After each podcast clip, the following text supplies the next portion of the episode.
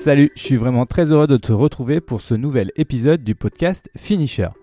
Alors la question que je me pose aujourd'hui, c'est comment trouver facilement des compétitions pour préparer son objectif de, de, ce début de saison.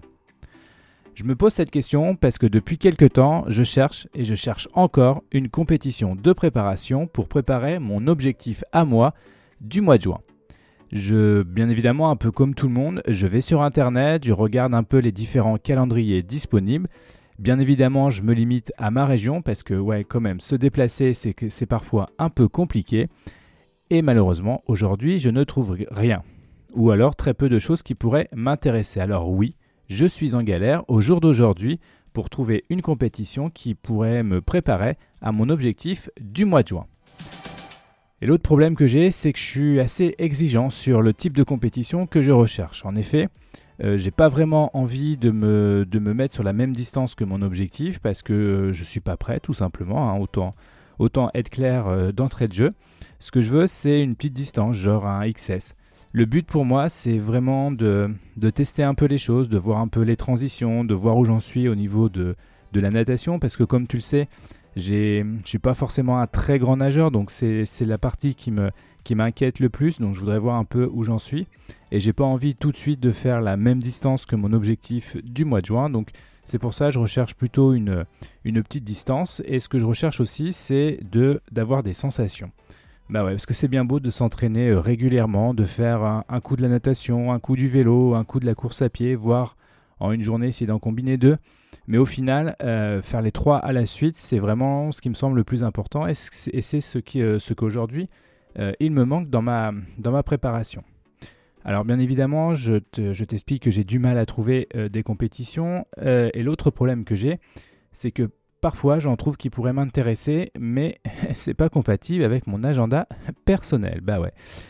parfois c'est un peu compliqué de combiner vie professionnelle, vie personnelle et euh, passion pour, euh, pour le sport.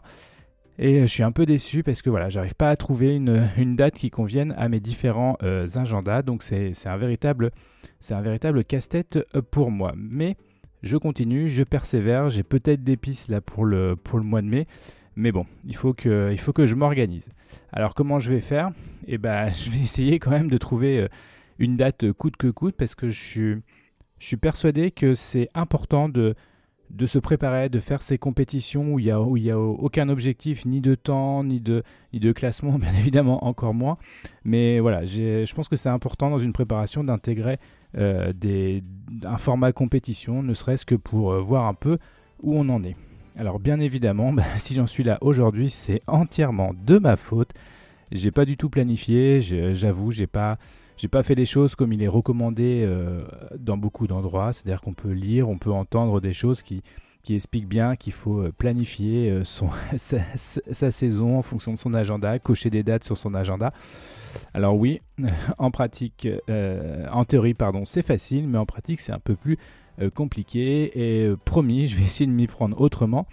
Mais bon, c'est un peu compliqué de, jongler entre différents agendas entre différentes contraintes, que ce soit des contraintes professionnelles, personnelles, et il y a aussi euh, la fatigue ou tout simplement l'envie et la motivation. Donc voilà, il y a différents éléments. Donc je suis pas là pour, euh, pour me plaindre et pour dire que, que c'est de la faute euh, du calendrier qui est mal fait, qui n'est pas adapté à moi. Bien au contraire, c'est entièrement de, de ma faute.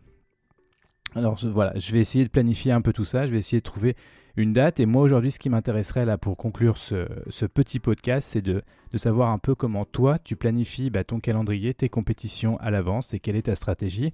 Je te rappelle qu'on peut se retrouver euh, sur Instagram, sur, euh, sur le compte Papa fait du sport, où tu peux venir euh, checker le compte et venir échanger avec moi. Et si tu veux me soutenir dans ce projet, c'est très simple. Il faut t'abonner à la plateforme d'écoute de podcast et mettre 5 étoiles. Voilà, voilà, pour ce petit épisode consacré à la planification d'une compétition de préparation.